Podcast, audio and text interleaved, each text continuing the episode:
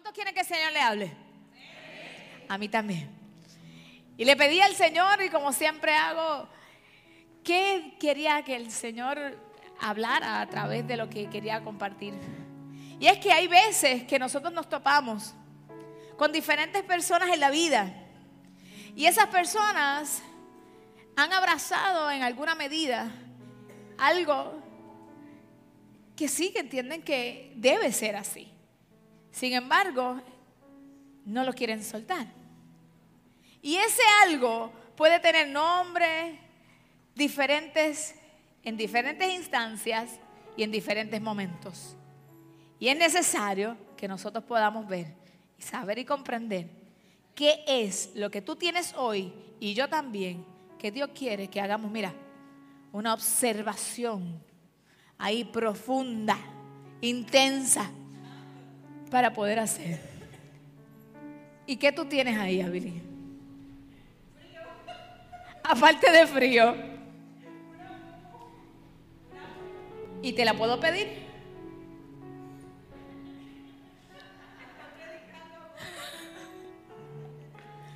Pero es que ella no te, no te queda.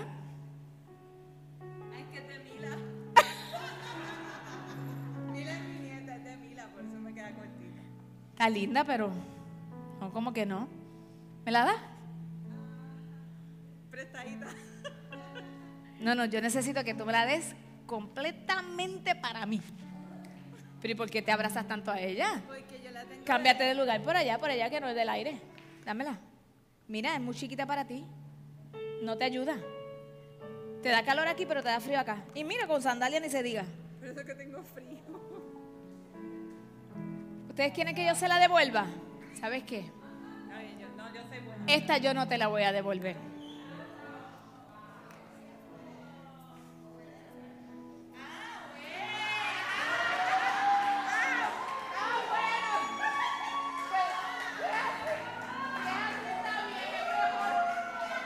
Esta te queda mejor. Esta te abriga mejor. ¿Usted sabe lo que pasa aquí?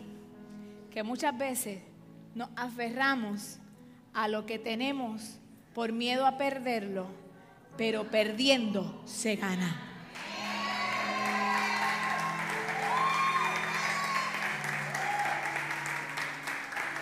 Y exactamente fueron las palabras del Espíritu Santo cuando me dijo el tema que tenía que predicar. Y, y me dijo claramente, perdí, pero gané. Perdí, pero gané. Para muchos no era lógico que yo le quitara su sábana. La mayoría de todos los que están aquí sentados decían que no se la quitara. Y muchas veces nosotros mismos somos los que estamos diciendo, no me la quites, no te quiero entregar, no te quiero dar, no quiero hacer. Pero Dios quería y Dios insistió. Dale gracias a Dios por las veces que Dios ha insistido con nosotros para soltar y entregar aquello que nos está haciendo bueno, pero no mejor. Está pareciendo que está haciendo algo, pero no es el propósito que Dios tiene contigo. Entonces, ahí viene el Señor y me lleva directamente a Filipenses 3:8. Pablo escribió esto porque por alguna razón, motivo y circunstancia tenía vivencias suficientes para poder decir, perdí, perdí. Y dice, es más, todo lo considero una pérdida, todo. ¿Cubre qué? Todo. No se debe quedar nada ahí. Y dice, todo lo considero una pérdida comparado con el supremo valor de conocer a Cristo Jesús, mi Señor.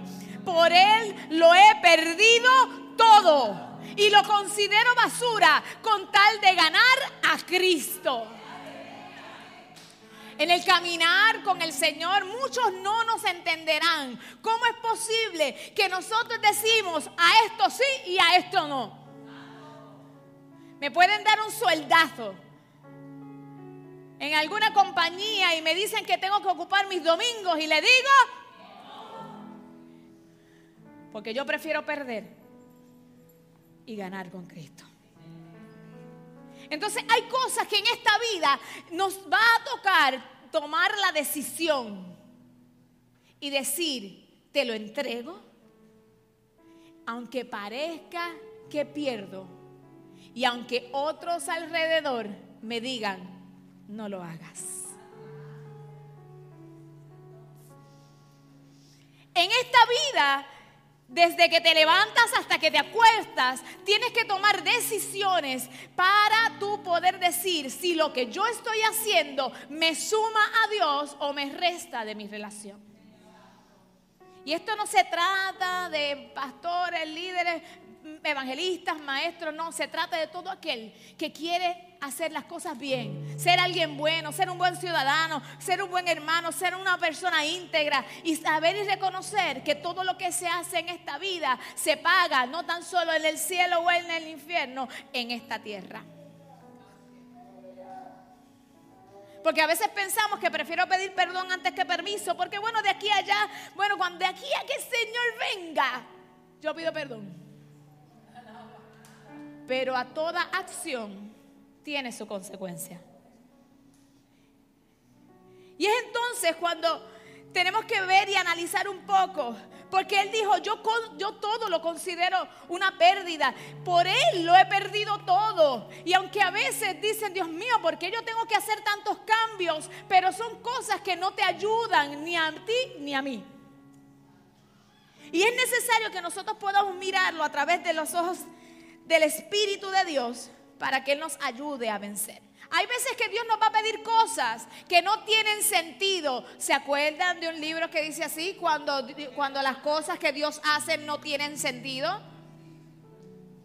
Pero es necesario que nosotros podamos entender que si hemos empezado este caminar con el Señor y le hemos dicho, Señor, haz de mí tu voluntad, hazme como tú quieras, haz lo que tengas que hacer, pero por favor no me dejes perderme, yo prefiero perder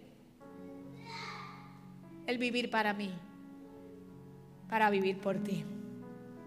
Mateo 16, 25 y 26, miren cómo dice. Porque el que trate de vivir para sí, o sea, con sus propios pensamientos, anhelos, deseos, perderá la vida. Pero el que pierda la vida por mi causa, la hallará. ¿De qué le sirve ganarse el mundo entero y perder la vida eterna? ¿Habrá algo algún valor terrenal que compense, que compense la pérdida del alma? Hemos puesto esto como filtro a nuestro día a día para saber si lo que estoy haciendo, aunque parezca que estoy perdiendo, estoy ganando en la vida eterna. Porque yo quiero ser mejor que lo que soy hoy mañana. Yo quiero conocerlo más de lo que lo he conocido. Los años en el Evangelio no son nada cuando nosotros no tenemos una calidad de relación con Dios. Porque no es solamente decirle buenos días, Dios, sí, sigue andando. Gracias Dios por la comida. Es que va mucho más que eso. Tienes que tomar decisiones y hoy es día de decisiones. O pierdes para ganar o ganas para perder. Entonces esto no es de iglesia, esto no es de doctrina, esto no es de pastor, esto es de que cuántos quieren vivir, tú y yo, una vida santa para Dios, para que Él se glorifique en medio de nosotros. Todo lo que nosotros hagamos, si lo pasamos por el filtro de que si tiene algún valor en la vida eterna, nos cambia nuestra programación. ¿Vale la pena? Nosotros perder la paz por tener la razón. Tenemos que saber escoger nuestras peleas, nuestras luchas, nuestras batallas. Entonces dice la palabra que viendo un maravilloso Pedro, ahora estamos con Tim Pedro, dice la escritura que Jesús allá vino, se sentó en la barca, allá predicó, luego de haber predicado, ellos como que, hello, ¿quién es él? Porque ellos no se, oye, todavía no se conocían. Simplemente se dieron cuenta que estaba este Jesús que pasaba por ahí, que lo seguía mucha gente y que mucha gente lo quería escuchar. Imagínate. Eso sería como en este tiempo viene un influencer por ahí, cualquiera quiere decirle, bueno, yo te dejo ahí, dale. Mira todo el corillo que me trajiste. Sin embargo, Dios le hizo una emboscada santa. Ellos le, pidieron la, le pidió la barca, se sentó ahí, predicó, le dijo todo. Y cuando vio lo que estaba pasando, hmm, a, la, invitación de decirle, bueno, Pedro, vamos afuera para que puedas lanzar la red otra vez. Y él le dice, oye, ¿qué le dijo? Ya yo he pescado toda la noche.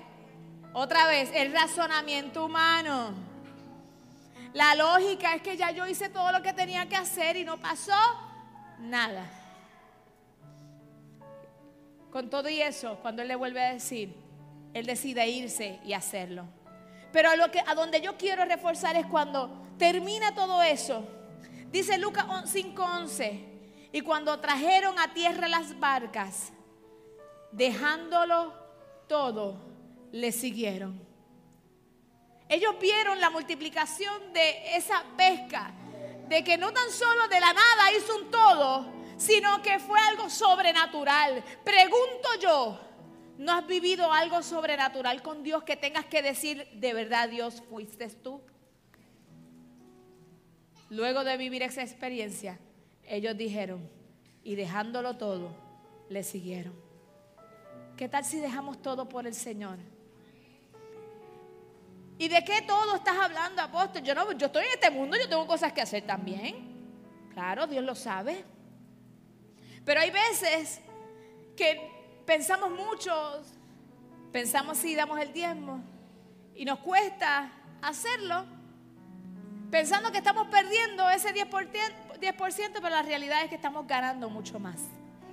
Y no es hasta que lo pruebas, como dice Malaquías, no te darás cuenta que Él reprende por vosotros al devorador. Pero muchas veces vamos a tener que dejar nuestras obras y nuestros malos deseos, como dice la Escritura. Nuestra vana manera de vivir cuando nosotros estemos caminando día a día, esto me ayuda, me acerca a ti, Señor. Todo me es lícito. Hay veces que nosotros decimos, pero es que esto lo puedo hacer, pero tú alrededor estás siendo bendecido con tu acción. Entonces ya no es si estoy pensando cuánto bíblico me dice que es o no es si mi entorno no está siendo bendecido. Es a veces dejar amistades porque simplemente no son nada de buenas, sino son aquellas que nosotros ahora le llamamos tóxicas. Porque cada cosa que te dicen no te acerca a Dios, sino lo que hace es alejarte. Tú tienes fe y lo que te dicen, imagínate, son estos que le llamamos matafe. ¿Usted conoce alguno? Pero hay que decirle, Señor, yo no puedo rodearme con esta gente. Porque a medida que usted se siga alejando de personas que no le ayudan, esa medida va a ser para usted acercarse a Dios. Porque usted o los que tiene alrededor son obstáculos o los que tiene alrededor son perdaños. Usted decide. Miren lo que dice esto.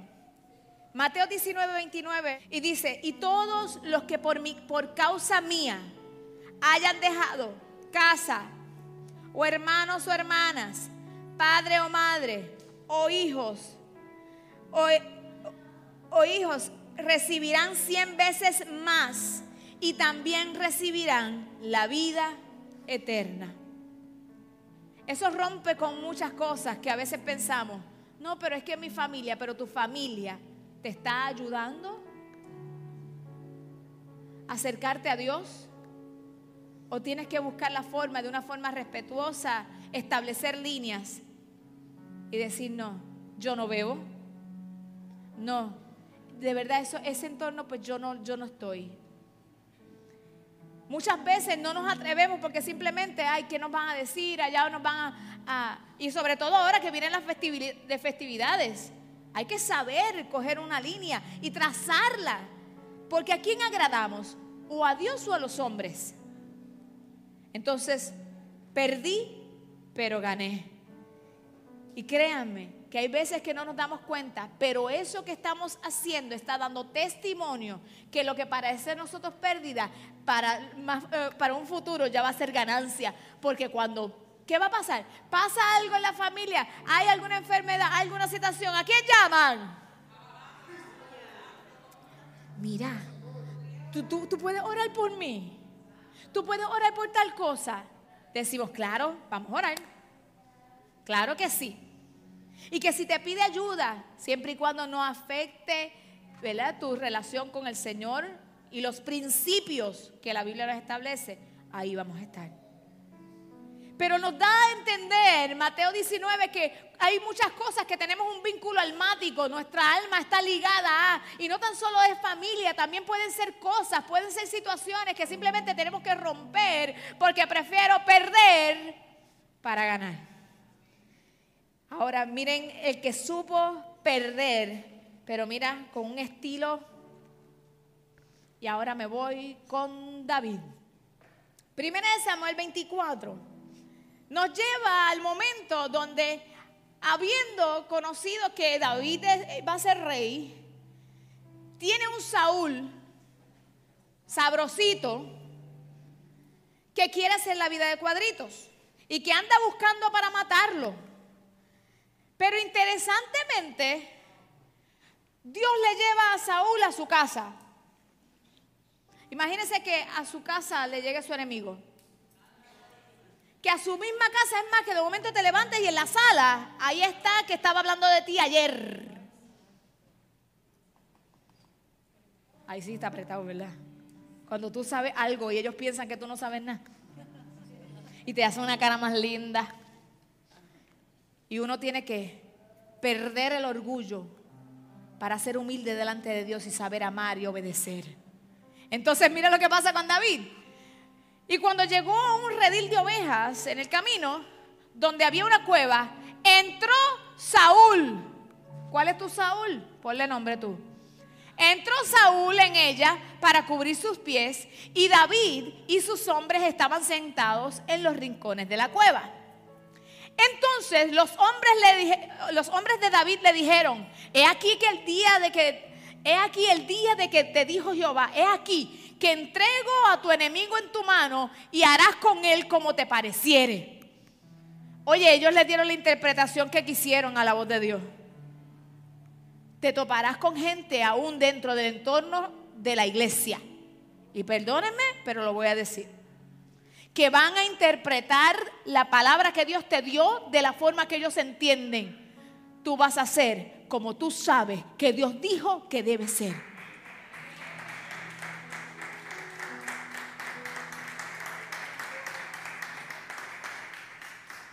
Él tiene la presión de los suyos, de sus hombres, de los más cercanos.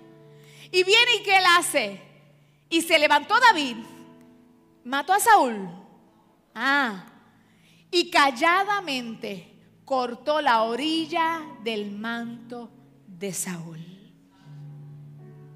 Él sabía que él no podía hacer nada contra Saúl. Muchas veces nosotros queremos que otros nos valide la interpretación de esa palabra a nuestra conveniencia para justificar nuestras acciones, pero no puede ser así. Yo tengo que perder mi forma de pensar y decir, no, Señor, no se toca al ungido de Dios. Él sabía que no podía hacer eso. No se dejó llevar por sus amigos ni por aquellos hombres que estaban con él. Eran parte de su ejército. Sabía que tenía que, que, tenía que cuidar y honrar a un aquel que le quería hacer daño. Oye, usted nunca hable de nadie, por favor. Y menos si es un pastor ungido de Dios. Porque haya fallado, porque esté haciendo las cosas mal, no le da el derecho a nadie de juzgar. A nadie. Él sabía que no podía hacerlo. Incluso si lo vemos más adelante y pueden leer la historia, él regaña, le llama la atención a sus hombres y le dice, es que yo no puedo hacer esto. No puedo, no se puede tocar al ungido de Dios. Y allí entonces levanta su voz y le habla a Saúl y lo levanta. Para que se diera cuenta que pudiendo hacerlo, e irse en su contra, no lo hizo. Y simplemente cortó el borde del manto. Y con todo y eso se sintió mal por cortar su vestidura. ¿Qué tenemos que nosotros soltar hoy? ¿qué nosotros tenemos que decir? Señor, te lo entrego todo. Yo prefiero perder para ganar. Y que podamos nosotros orar para pedirle al Señor que nos ayude a identificar qué cosas son aquellas que necesitamos soltar, dejar, cambiar, perder para ganar en Él.